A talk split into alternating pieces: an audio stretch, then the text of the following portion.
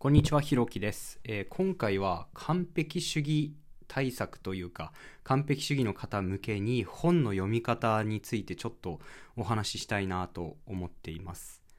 あの、以前ですね、うんと僕の友達と話をしていた時に、僕は結構本が好きで、いろんな本の話を何かのきっかけでしたんですよね。その時に本って読みたいは読みたいけどハードルが高いみたいな話になったんですよね。でそんな時に思ったことをちょっと今回の放送で整理していこうかなと思います。僕自身はですね昔から本は割と好きだったんですが読まない時期ももちろんあったんですよね。全然読まなくなってしまった時期っていうのもあってその頃に僕自身も本ってハードルが高いよねみたいな認識があったんですね。で社会人になってまた本を少しずつ読むようになっていって今では、まあ、月に8冊から10冊程度は読んでいることになるんですかね結構本の虫という自覚があるんですがなんであのハードルを克服できたかっていうことについてなんですがうん結論一冊の本から得られるものについて過大評価しないことが大事だなと思っているんですね。完璧主義に陥って本に対するハードルが上がってる状態だと読むスピードが下がってしまいますよね。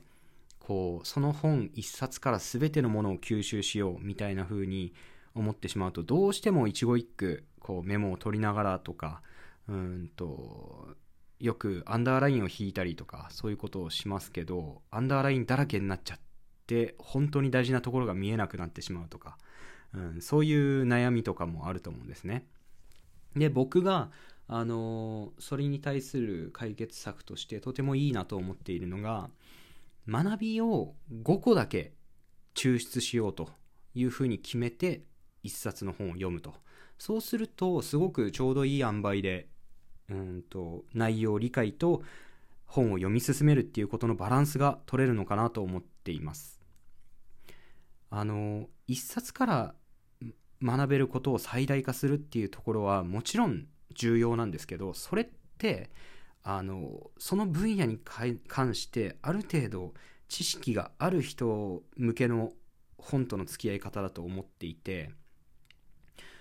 本をあまり読んだことがない人が読み始めるっていうところではすごくハードルが上がってしまうんですよね。あの基本的に本を読んでる人とかはすごく分かってくれるかなと思うんですけど同じようなジャンルの本を5冊程度読むとあの覚えようとしなくても大事なことっていうのは勝手に自分の中にこう繰り返し反復学習みたいな感じでインストールされていくんですよね。なので、うんと、もちろんね、質の高いインプットがしたいから本を読むっていうきっかけはあると思うんですが、最初のうちは結構乱読をしてしまっていいのかなと。あの、とりあえず5個だけ学びを得たら、あとはもう楽しむことを最優先して、どんどん量を読んでいく。そうやっていくうちにあの自分の中で知識が体系化していってあこの話は前この本で言ってたなとかあとはこの本の出典ってどこか別の本でも同じ本を出典として挙げていたなとかそういう気づきが生まれてくるのでそうなってきたら勝手に何て言うのかな知識がつながっていって一度読んだ本に関するインプットというか記憶に残っていることって増えていくと思うんですよね。そうなってくればこっちのものなのでまずは対策として明確で分かりやすいのがとりあえずその本の中から学びを5個だけメモしたりとかして、えー、しっかり吸収すると。5個だけ吸収したら逆にもうその本は楽しんで、えーと、読み物として楽しむということを意識するといいのかなと思います。学びって言っても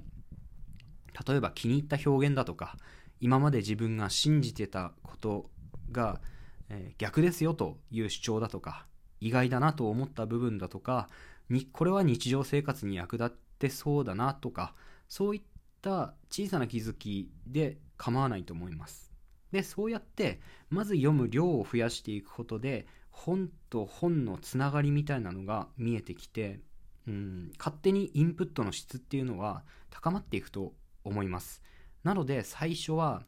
とにかく量を読むことが、えー、おすすめです。ということであのー、まあ具体的な本を一冊紹介した方がいいかなと思うのでうんそうだな。あの最近僕は3体という小説にすごくハマっているんですね。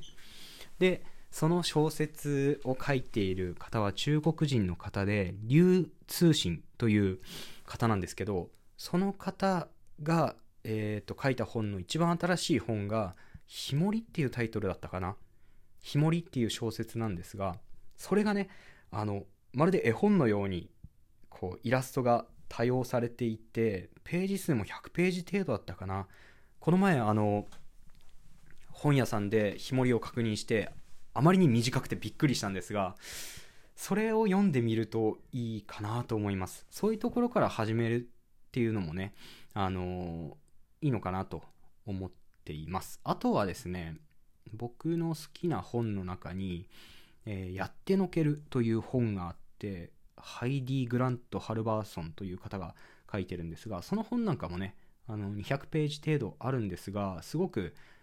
あの何て言うんだろう。やる気を高めるための科学的な方法というか目標達成に関する科学的な知見っていうのをすごくシンプルでギュッと詰まっている一冊になっているのでそちらもねあのもし問題解決系の本が読みたいっていう方はそちらなんかもいいかもしれません。あのとにかく本を読むことを楽しめるようになりたいという方は流通信さんの「ひもり」という本。まあ僕 これ読んでないのでちょっとあのおすすめするのもちょっとはばかられるんですがあのすごく短い本なのでうんおすすめです。ということで、えー、今回は本の読み方ですね。完璧主義者の方のための本の読み方、本と親しむ方法についてお話ししてみました。ありがとうございました。